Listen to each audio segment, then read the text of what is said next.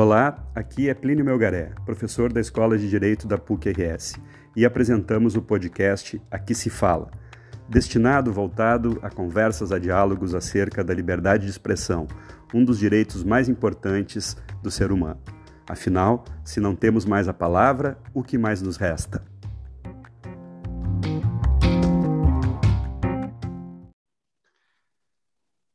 Muito bem-vindos, muito bem-vindas a mais um episódio do podcast Aqui se Fala, produzido por um grupo de estudantes da Escola de Direito da PUC e que se destina a conversar sobre temas referentes às liberdades comunicativas, em especial a liberdade de expressão. Hoje temos conosco a presença de Marçal de Menezes Paredes, professor da Escola de Humanidades da PUC do Rio Grande do Sul, com, doutora, com doutorado em História pela Universidade de Coimbra. E a conversa que vai rolar hoje com o Marçal é no seguinte sentido. A liberdade de expressão, ela existe desde sempre, porque é uma liberdade humana, do ser humano se expressar, do ser humano se comunicar. Eu costumo dizer, Marcelo, que talvez aquelas pinturas rupestres nas, nas cavernas, ali já era o ser humano se expressando. Quando, por meio de desenhos, contavam para os outros as caçadas, os seus rituais, enfim. Na Grécia Antiga, a liberdade de expressão estava muito presente na Ágora. Mas ela ali era pensada numa esfera pública, não numa dimensão privada. Ou melhor, mais precisamente, não na dimensão de um direito individual. Isso acontece a partir do advento do liberalismo, das revoluções liberais, é? marcando a liberdade de expressão como um direito do indivíduo. E o que a gente quer conversar contigo, Marçal, é exatamente isso qual era o contexto histórico do liberalismo, quando surgem esses direitos individuais, quando o ser humano se proclama um sujeito autônomo, como titular de direitos e uma pretensão de universalidade desses direitos. E aí a liberdade de expressão sendo marcada como um direito da pessoa, do indivíduo. Que contexto histórico é esse que surge o liberalismo? Seja super bem-vindo aí, Marçal, uma alegria estar conversando contigo. E nós estamos aqui também com o nosso colega Felipe Dawson. Então, meu querido Plínio, uh, meu caro Felipe, é um prazer estar aqui com vocês e participar desse podcast é, é motivo de muita honra, de muita satisfação. Bom, uh, uh, indo direto a essa questão inicial, né, Plínio? Eu acho que é importante que a gente salientar já de, de partida que essa o advento né, da liberdade individual, da liberdade de expressão, especificamente falando, ela não se dá da noite para o dia. É um, é um, um processo cumulativo, resultado uh, do, do próprio uh, construção do racionalismo, do humanismo e do, e do iluminismo como processo histórico. Então, se a gente quiser dar algumas referências uh, como baliza né, de referência histórica, a gente pode pensar lá naquelas telas renascentistas que marcavam o, o advento do antropocentrismo, ou seja, da própria ideia de que o ser humano começava a se constituir como, eh, ou a perceber-se a si próprio como sujeito de sua própria história. Podemos passar ali ainda no século XVI, a própria obra do René Descartes, né, da própria ideia do ser humano, eu penso, logo existo, existo como pensamento, todo mundo supostamente igualitarizado, equalizado enquanto um ser pensante, e isso tudo vai trabalhando, evidentemente, com o advento de todas as revoluções científicas ao longo, insisto, do século XV, do século XVI, as grandes descobertas de tecnologia, as grandes descobertas da, da ciência e o advento, sobretudo, da ideia de que a soberania dos estados ela não se daria mais, é, a própria crítica ao direito divino dos reis e a ascensão da ideia de que todo ser humano é um indivíduo igual em direitos e incapacidades, racionalista, como, como razão, como direito e, evidentemente, como como uso desse direito como expressão. Primeira coisa que, que, que é importante salientar: a gente está falando, portanto, de uma crítica brutal e mortal à sociedade estamental, à sociedade hierarquizada por critérios de nascimento, de parentesco e de casamentos nobiliárquicos, por exemplo. É uma, a, a, o advento da modernidade, do individualismo moderno, do, da ideia de liberdade individual, acaba construindo um petardo mortal a toda a lógica de uma sociedade hierarquizada, estamental e que funcionava a partir de critérios de nascimento. O que, que o individualismo acaba condicionando, né? Justamente a, a, a, a uma espécie de uh, sentença de morte da ideia de que os poderes absolutos, que o Estado absolutista, que os reis, que as grandes monarquias tivessem a sua legitimidade por uma suposta uh, uh, concessão uh, metafísica divina. Na verdade. E nesse, e nesse processo, Marcelo, também está a ascensão da burguesia. Evidente, porque aí que está também uma outra questão que me parece fundamental. Eu já ia chegar lá. Uh, uh, nós estamos falando de, de, de, uma leitura, né? Eu estou aqui tentando estabelecer uma leitura que vai dialogar com a interpretação uh, filosófica do liberalismo, com a interpretação política do liberalismo e com a interpretação econômica do liberalismo. E acho que me parece fundamental que a gente supere uma interpretação em estrito senso econômica do liberalismo, que me parece que está efeitos colaterais muito grandes, e eu pretendo ainda falar nesse programa uh, dos efeitos colaterais negativos disso hoje em dia. Mas voltando ao cenário lá dos, dos séculos 16 e 17, sobretudo, a própria ideia de que isso tem a ver com o liberalismo econômico e a própria ascensão da burguesia, a própria, mas não só, também a ascensão da ideia de liberdade de crença, de credo e de expressão religiosa.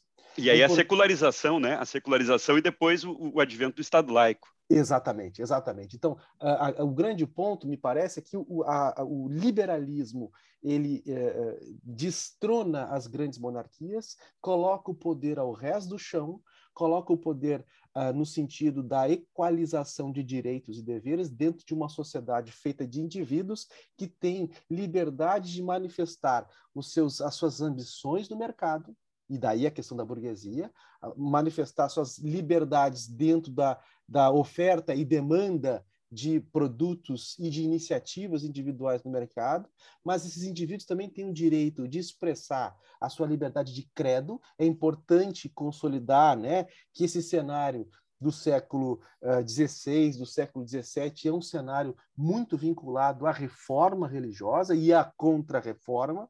Então, nós estamos falando de um cenário filosófico, uh, cultural, uh, onde a liberdade de religião é muito importante.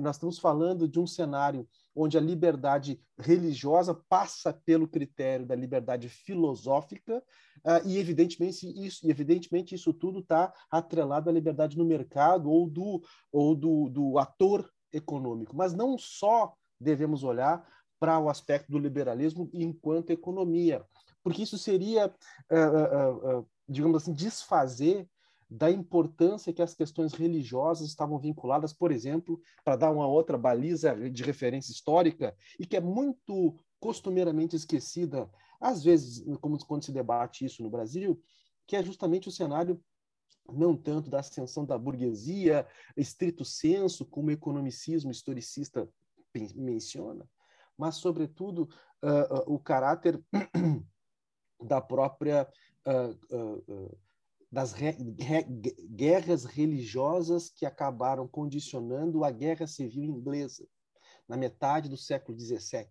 Nós estamos, é importante lembrar uh, uh, do contexto, por exemplo, da própria obra do Leviatã, lá do Thomas Hobbes, né, do grande teórico do absolutismo. É dentro deste cenário, não é à toa que o Hobbes está falando do absolutismo, porque porque as questões de liberdade individual, as questões de liberdade religiosa, as questões de eh, questionamento do poder absoluto já estavam sendo colocadas.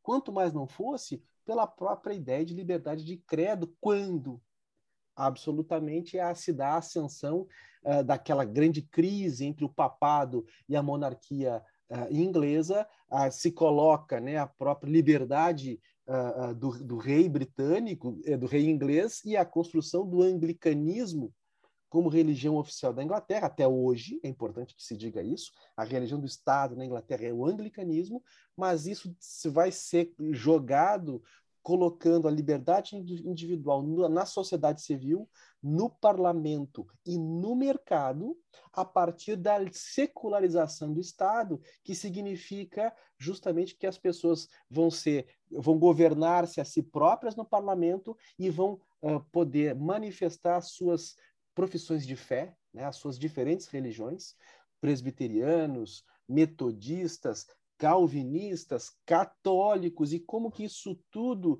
diz respeito a um processo de turbulência histórica uh, uh, numa grande monarquia, né, na monarquia britânica, monarquia inglesa, melhor dizendo ainda, uh, e, e, como que isso mostra para a gente a relação, sobretudo central, na minha opinião, do, do, da modernidade, do individualismo, da liberdade individual no cessamento do poder absoluto do Estado, das monarquias absolutistas, e como que isso transfere o poder para a sociedade civil e a, no parlamento, a monarquia parlamentarista, né? o primeiro-ministro é quem governa, certo? Uh, e, e a sociedade civil a, se autorregula a, para, através das instituições podendo ter diferentes interesses no mercado, interesses conflitantes, inclusive, podendo ter diferentes uh, credos religiosos, podendo ter diferentes uh, uh, projetos para a sociedade, mas isso tudo começa tendo que ser negociado no fórum do parlamento e da construção desse agenciamento político da sociedade civil, das instituições do Estado moderno, e como que isso tem a... aí sim faz sentido falar uh, do advento da ideia de liberdade individual como expressão, mas como um direito adquirido, como um direito natural, inclusive, né, dentro desse cenário. Nessa gangorra em que o Estado deixa de ser divido, deixa de ser perfeito, aí que propicia o indivíduo a, a crescer nessa comparação, imagino, aí que ele ganha mais importância. Eh, sim, porque, porque o, próprio, o próprio monarca acaba tendo que se submeter à lei feita pelos cidadãos. Ele deixa de ser visto como um perfeito. Exatamente, ele não é um semideus, ele é uma pessoa como qualquer outra. Vamos lembrar que é isso que fala, inclusive, o, os princípios básicos do próprio iluminismo, né? Do, da própria revolução da modernidade na filosofia, do racionalismo, né? do, da ciência como mecanismo de resolução e de progresso uh, do conhecimento. E eu acho que aqui tem uma questão que, que me parece importante. Quando a gente fala de liberalismo, a gente está falando do governo da lei. A gente está tá falando do, que os cidadãos, justamente por serem iguais, por serem indivíduos abstratos, um conceito filosófico abstrato, independentemente do lugar de nascimento, independentemente uh, do poder uh, financeiro, né, das, das posses da família, independentemente do sobrenome, independentemente da cor, independentemente da religião, independentemente do gênero. Né? O conceito de indivíduo é um conceito filosoficamente abstrato. E é esse indivíduo, como conceito filosoficamente abstrato, que calciona a ideia de igualdade formal para a construção de um governo feito pelas leis criadas pelos próprios cidadãos. É a ideia de substituir o governo dos homens pelo governo das leis, não é Exato. isso? Exato. E, e, e aí é que entra a própria ideia de que a liberdade de expressão ela também passa necessariamente pela mediação do governo da lei. Então, por isso que a liberdade de expressão ela já é necessariamente limitada pelo caráter intersubjetivo das próprias instituições e, das, e do próprio exercício da lei. Então, a gente são as instituições que limitam. As institu... Por que, que as instituições limitam a expressão individual? Porque as instituições são feitas pelo governo construído pelas próprias pessoas, pelos próprios representantes do cidadão no parlamento. E, e Marçal, tu, tu tocaste no tema da igualdade, né? na ideia de que os indivíduos uh, dentro do, do, dessa concepção do liberalismo seriam iguais. Mas o liberalismo é isso, não sei se eu bem compreendi. Mas o liberalismo, por exemplo, quando, quando se afirma com a Revolução Francesa, ele estabelece voto censitário. É, como é que fica essa questão da igualdade no liberalismo? Porque às tá. vezes o debate parece que é esse, né? Uhum, é, tudo uhum. em nome da liberdade, mas se esquecendo desse, desse componente, digamos assim, de igualdade. O liberalismo tem algum compromisso com a igualdade? Não, é, do ponto de. Bom, vamos lá. É, é eu acho que tem duas vertentes importantes da gente entender o liberalismo do ponto de vista histórico. Se a gente vai entender pelo ponto de vista da, da afirmação da Revolução Francesa, certo?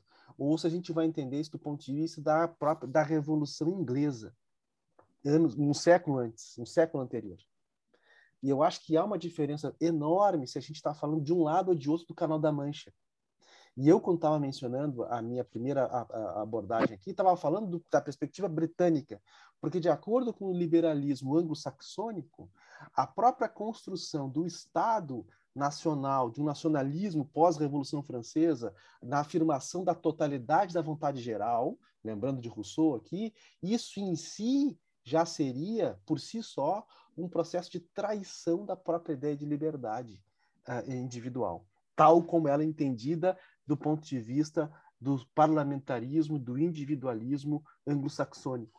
Então, uh, uh, agora, uh, tu toca, quando mencionas isso, tu toca no ponto que eu queria, que eu faço questão de abordar aqui também.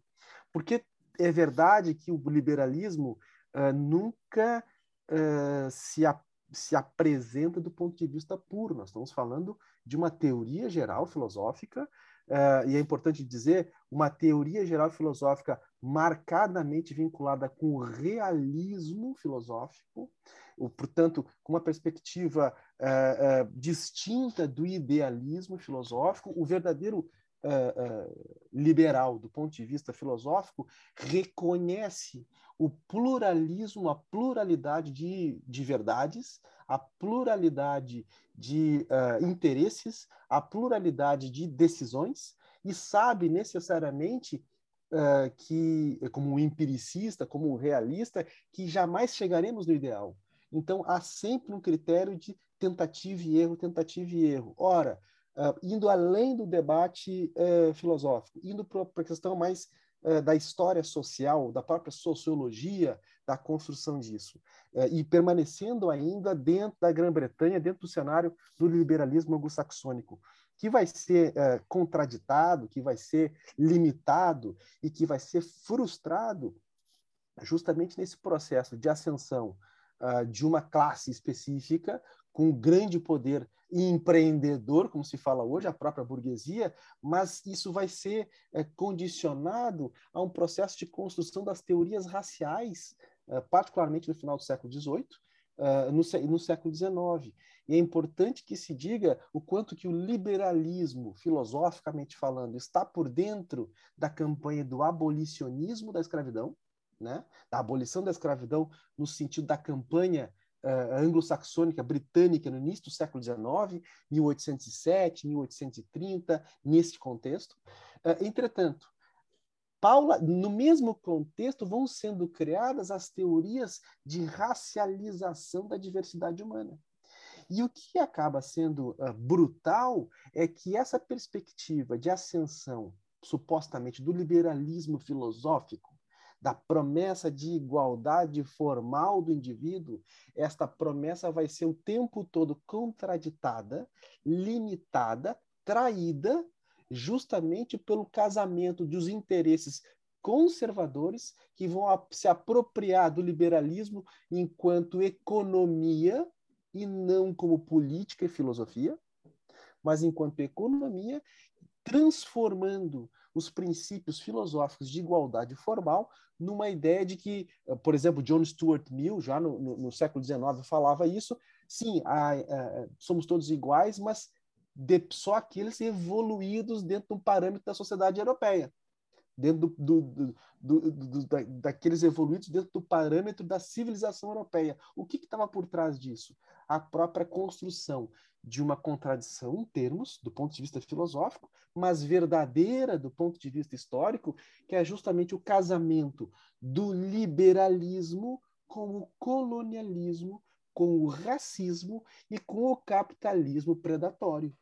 E isso vai, vai ah, nos ajudar a entender o porquê que essa própria Inglaterra, onde inicialmente, lá no século XVII, é, limita o poder absoluto, essa mesma Inglaterra, que no início do século XIX proclama a abolição da escravidão, vai ser a mesma Inglaterra que vai ser a responsável pela grande revolução industrial, mas onde a burguesia vai campear como poder global vinculado à expoliação dos direitos naturais de populações escravizadas, de colonizadas em todo o cenário asiático e africano, como sabemos. E uma revolução industrial que na Inglaterra também foi, foi financiada, em parte, pelo, pelo colonialismo, não? Exato. Com a, com a, indenização que foi paga aos senhores de escravos. Exatamente. Esse é um ponto que me parece fundamental. Né? Uh, e aqui fica a minha pequena crítica, meus colegas historiadores, quando falam da Revolução Industrial, que se esquecem de mencionar o acordo acontecido. Uh, e, e, quem fala disso, por exemplo, a dar uma referência, David Olusoga, um historiador britânico, uh, e ele fala justamente que o acordo estabelecido entre a campanha abolicionista já uh, uh, no final do século XVIII, início do século XIX, com os setores conservadores, se dá justamente no processo de construção de um acordo de indenização, não das pessoas escravizadas, mas ao contrário, das pessoas escravizadoras. E isso representou uma verdadeira revolução do ponto de vista da própria gestão do Estado britânico, Estado britânico uh, espraiado né, pelo mundo globalizado, com possessões coloniais no Caribe, na África, na Ásia e na Oceania, né, e na, também na América, por óbvio, representando uma revolução uh, burocrática e contábil, porque essa indenização aos proprietários de escravos precisava, precisou passar por um processo de contagem de pessoas e de uma própria estatística das pessoas que eram escravizadas.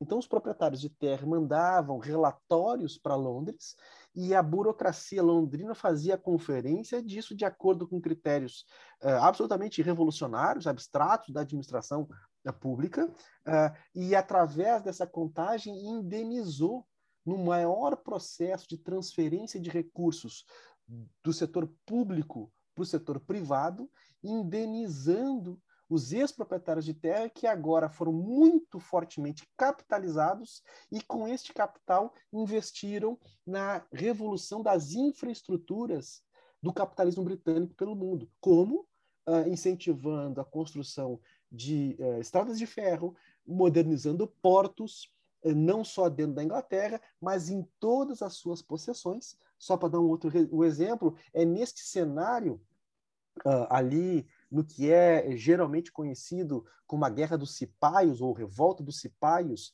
1856 na Índia, onde uh, a Companhia das Índias uh, Orientais britânica, uma, uma companhia majestática de capital privado, vai ser ela indenizada, o, o poder público britânico vai comprar as dívidas da companhia privada, Uh, e vai financiar o processo de revolução das infraestruturas, de fomento de infraestrutura da malha férrea, transformando a Índia como grande manancial, por exemplo, do algodão necessário para a revolução da indústria têxtil britânica.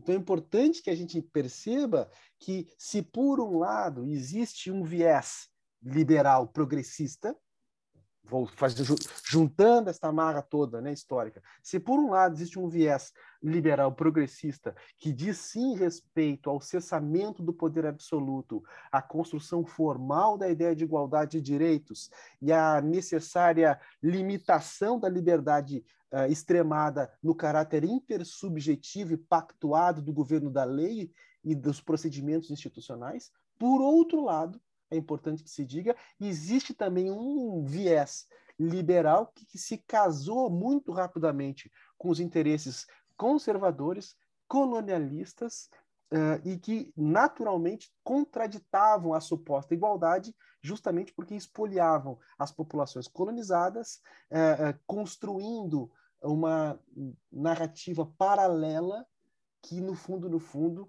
nós hoje em dia corretamente criticamos, que ela vai dar o, o, o, sinal da construção filosófica do racismo, da racialização das pessoas e das diferenças entre sociedades a partir de um parâmetro uh, uh, da Inglaterra vitoriana, do próprio parâmetro da civilização dita europeia. Então, uh, é importante que a gente enxergue que o liberalismo tem esses dois componentes tendencio enquanto tendência.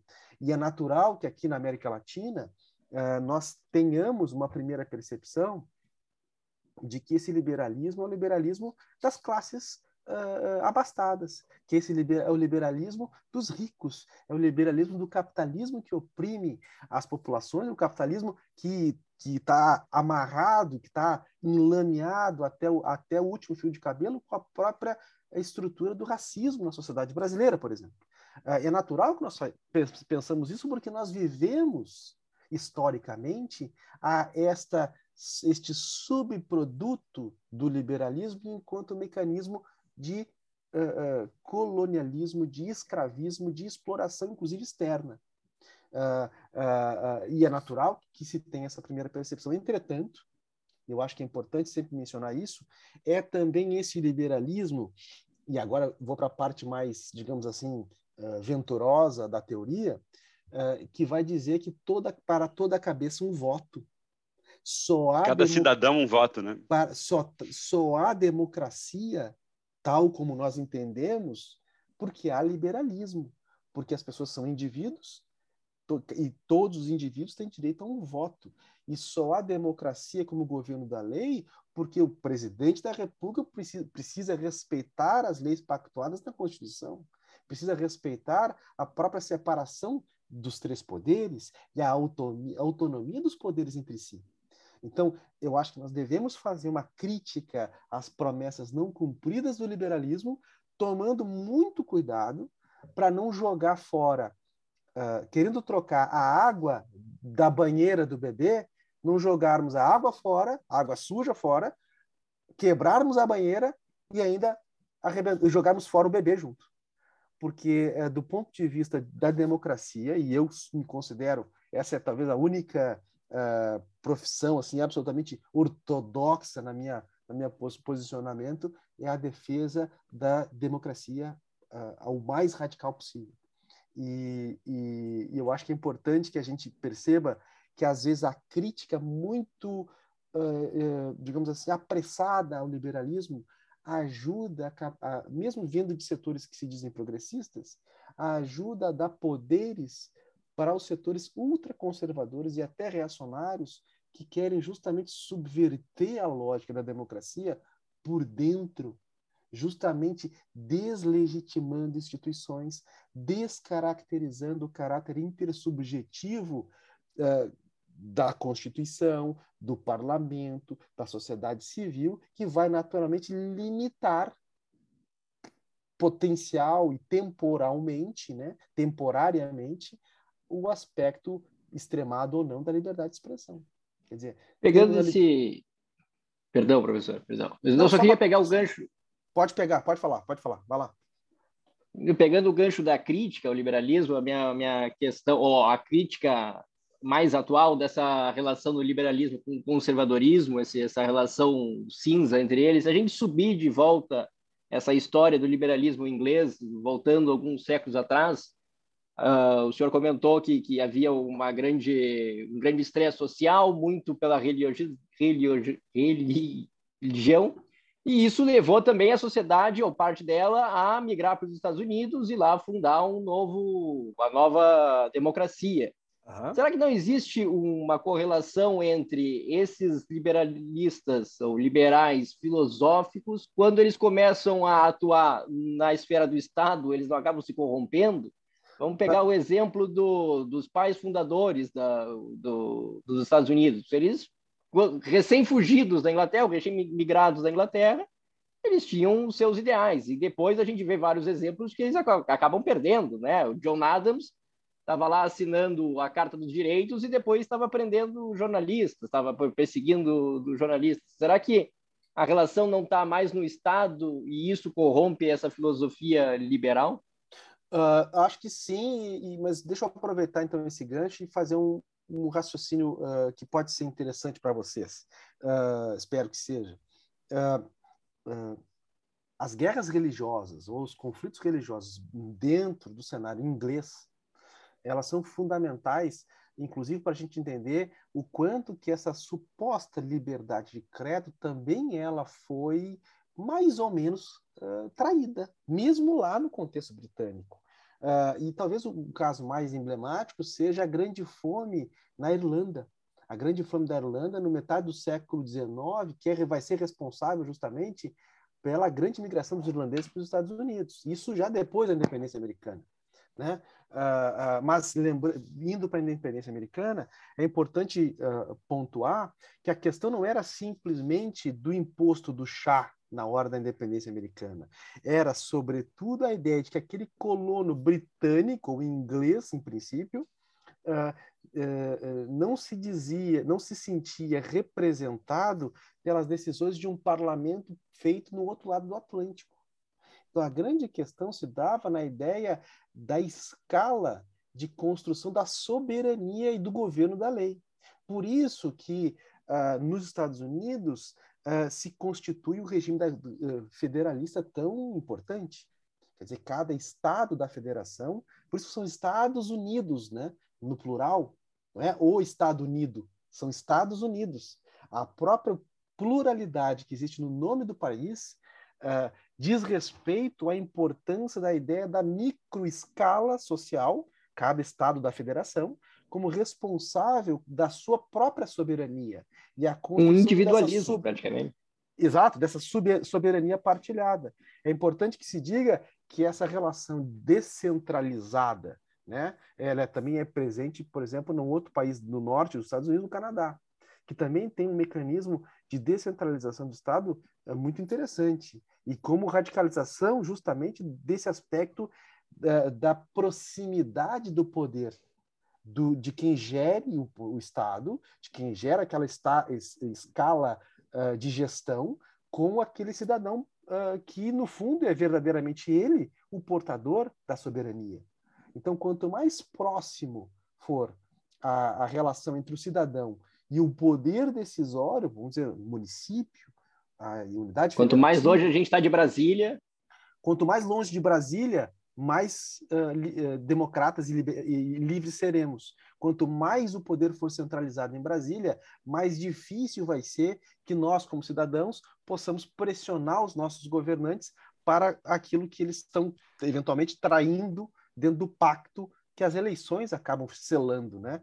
A própria ideia da, da representatividade Marçal, uh, dos direitos. Marçal, diz uma coisa é, é possível falar em um único liberalismo? Ou Não. será que existe um liberalismo econômico, um liberalismo político, e a partir daí eu posso me dizer, sou liberal na economia, mas reaça, conservador nos costumes? Quer dizer, o liberalismo é meio à la carte, assim, eu escolho que liberal eu quero ser? Se formos uh, absolutamente hipócritas, se formos absolutamente canalhas, sim uh, ou, ou, ignorantes também.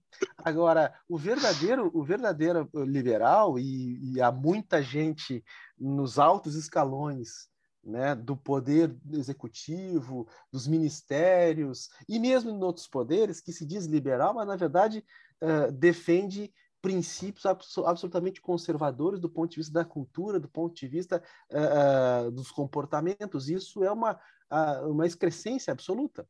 Quer dizer, do ponto de vista efetivo, mais, digamos assim, filosófico, liberal, dizer, a pessoa tem o, total governo da sua própria decisão de, do próprio corpo, por exemplo. Então, um liberal que seja contrário aos direitos e garantias da população LGBTQ+, é um absurdo.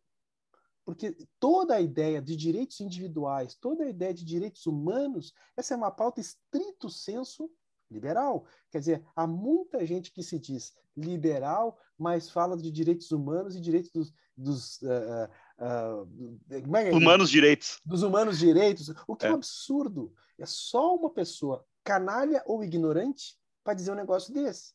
Quer dizer, o verdadeiro liberal é absolutamente a favor dos direitos humanos. O verdadeiro liberal é absolutamente a favor, por exemplo, com qualquer pessoa.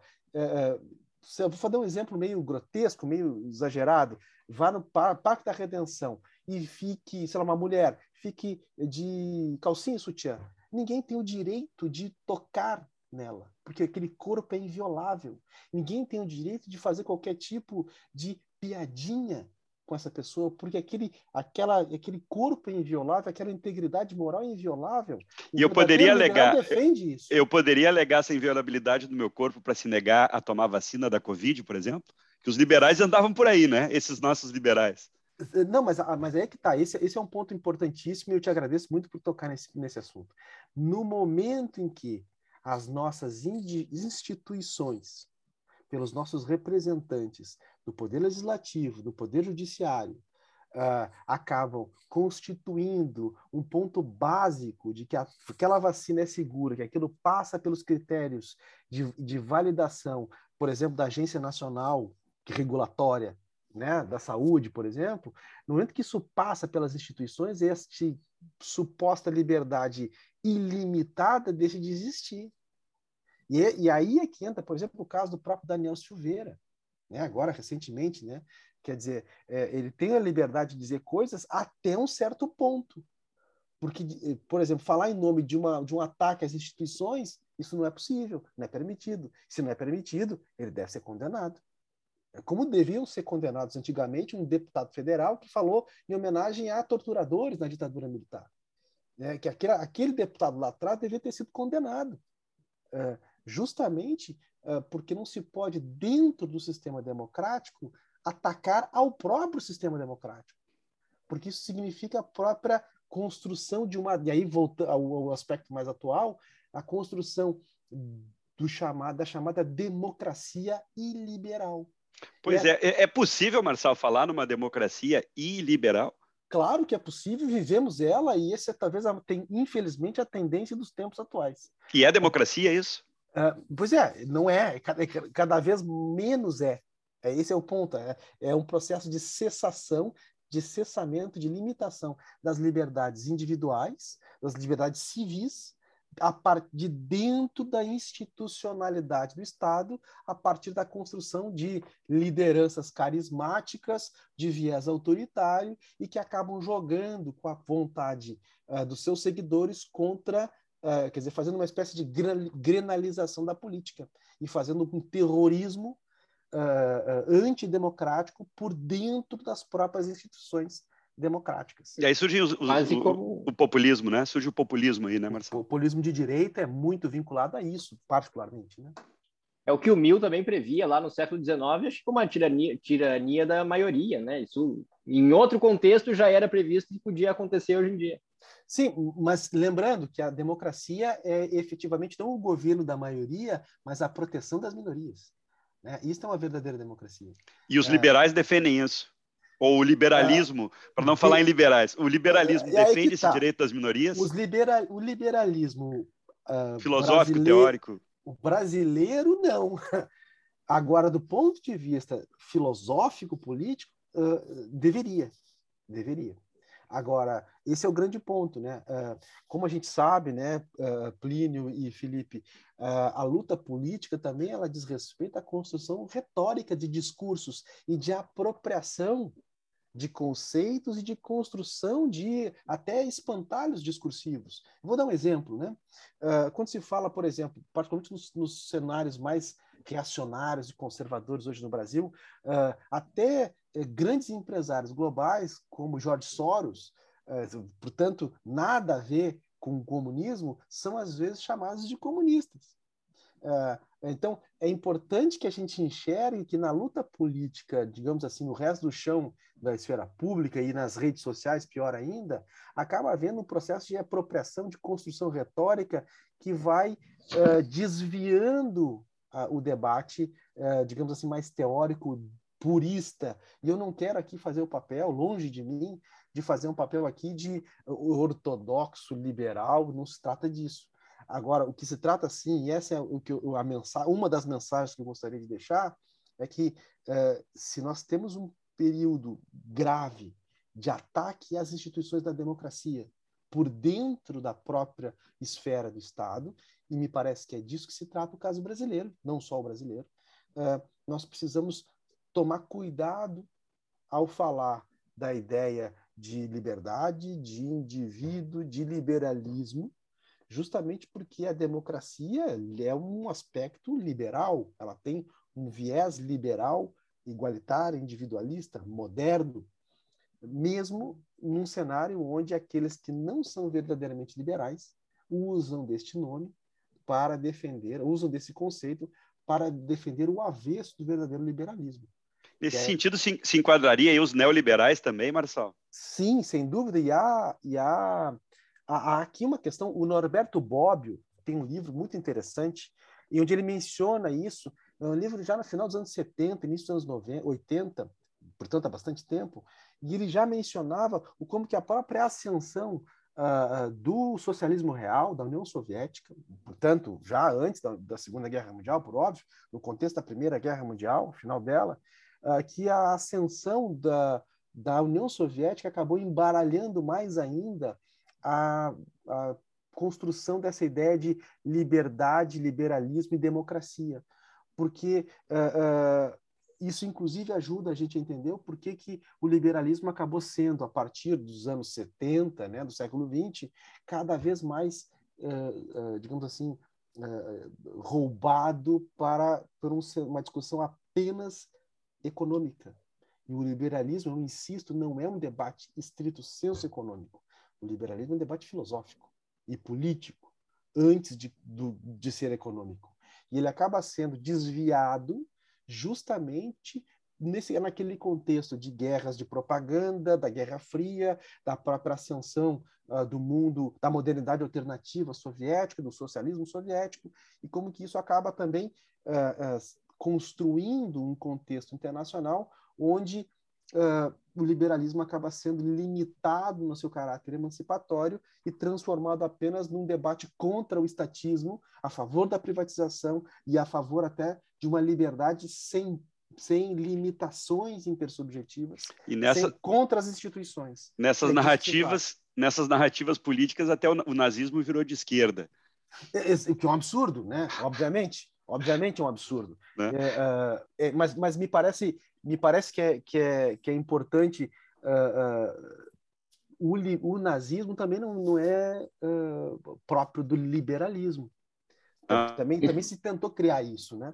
O, o nazismo pressupõe Uh, também um governo de uma totalidade que abafa a liberdade individual. Sem dúvida, sem dúvida. Certo? Então, Me corrija se eu estiver errado, mas eu imagino que o liberal está no centro, né? Ele não deveria estar tá na direita como a gente classifica hoje. Tanto é, eu acho que isso é uma coisa que eu devia ter falado para o Plínio antes, e te agradeço por isso, Felipe. Uh, uh, no mundo anglo-saxônico, se eu digo I'm a liberal, quer dizer que eu sou de esquerda. No Brasil, na América Latina, se eu digo eu sou liberal, quer dizer que eu sou de direita.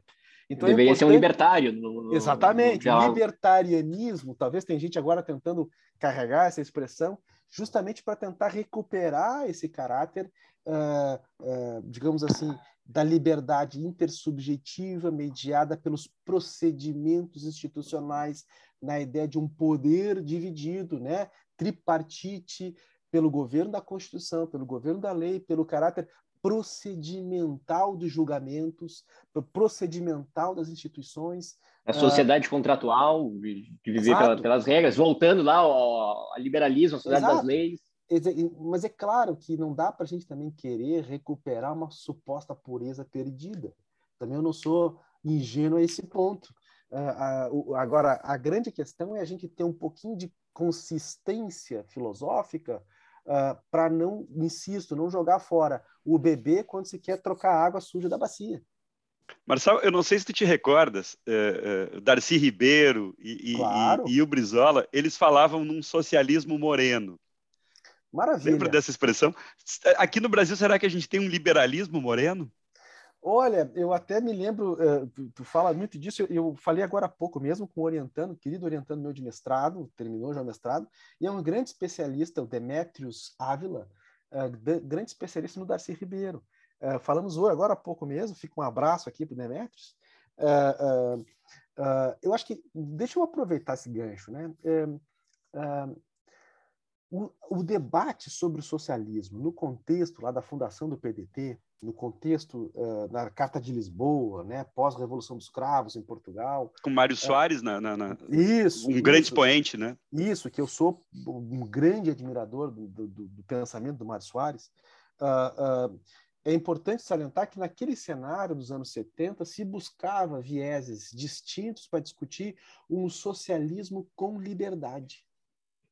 E é um pouco isso que o, que o, o, o Darcy também está buscando porque ele também teve experiências né, com, com Allende, né, o deposto Allende no Chile, e tentando construir a ideia de uma sociedade mais igualitária à esquerda, mas que não, uh, uh, digamos assim, fosse uh, vivida como foi a, a, a, a ditadura soviética do contexto stalinista e não só. Quer dizer, a crítica que se fazia já nos anos 60, nos anos 70, sobretudo, à alternativa ao capitalismo uh, e à desigualdade que ele produz, uh, por um lado, alternativa traída também pela, pela, pelo modelo soviético, que propunha a igualdade, mas limitava ou até abafava completamente a liberdade individual, a própria ideia de um socialismo alternativo vai tentar compor a ideia de uma sociedade capitalista que tem a propriedade privada, que tem o agente individual no mercado, mas que ao mesmo tempo trabalha com o Estado na, gar na garantia de direitos individuais, de liberdades da cidadania e de construção de esferas estatais de proteção social né? Ah, esse aí é a própria uh, viés, digamos assim, do chamado Estado de Bem-Estar Europeu, o, o Estado Providência, o Estado Providência da, das, das, das sociedades escandinavas, por exemplo. Né? Então, uhum. eu acho que Portugal, e o Mário Soares é muito, muito feliz, na minha opinião, uh, porque ele conduz um país completamente uh, de segunda ou terceira divisão no cenário europeu, pelo, pelo salazarismo, pelo fascismo uh, português. Pelo colonialismo também, pelo né, Marcelo? Pelo colonialismo que isso carrega, pela, é importante dizer, né, metade, menos da metade da população portuguesa era alfabetizada no contexto do salazarismo. Uh, então, uh, o Mário Soares consegue construir uma alternativa de uma sociedade parlamentarista, é um presidencialismo parlamentarista em Portugal, uh, cujo, cujo governo se dá com uma, uma, uma democracia bastante saudável, na minha opinião, com diferentes interesses sendo jogados no cenário parlamentar, garantindo a liberdade individual, a própria propriedade privada, mas, ao mesmo tempo, constituindo um estado de bem-estar social eh, e colocando Portugal, e aí, a partir dos anos, dos anos 80, na própria União Europeia. Isso. A, Marcelo, a, a, gente infelizmente tem que se encaminhando aqui para o nosso final. E eu te proponho, eu não sei se é um desafio, mas tu conseguirias é, conceituar para nós o que é o liberalismo? O que, que ele hum. compreende? O que, que ele compreende? Né? Ele compreende só o aspecto da liberdade dos indivíduos ou ele tem também algum comprometimento com a igualdade? E não só a igualdade formal, mas também a igualdade material. Ou seja, a igualdade de fato, né? a igualdade real, a igualdade de fato. Como é que o liberalismo se situa aí? O, o liberalismo deveria se situar do ponto de vista filosófico, na construção de princípios, de maturação de princípios do debate intersubjetivo para construir um ponto de vista uh, coletivo para que esta igualdade fosse construída. Então, a igualdade não é uma condição de, de, de princípio, mas ela pode ser por vias democráticas, pela intersubjetividade da ação individual na construção de princípios de governo, de ideais de sociedade, pode se construir através da ideia de liberdade individual a o projeto de que todo mundo precisa ter o mínimo de igualdade para efetivamente gozar dos seus direitos e potencialidades como cidadão dentro de uma república, dentro de uma democracia.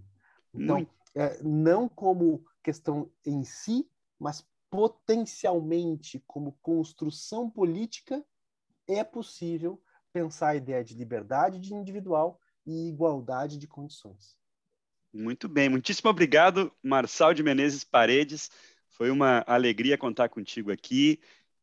Agradecemos assim profundamente essa essa interação aqui contigo, essa conversa aqui contigo, que por certo eh, ilustrará muito desses conceitos né? em especial, claro, esse tema do liberalismo. E a gente aqui do direito aprende muito contigo, Marçal, e, e não há dúvida, a gente não pode esquecer dessas interrelações entre o direito e a história.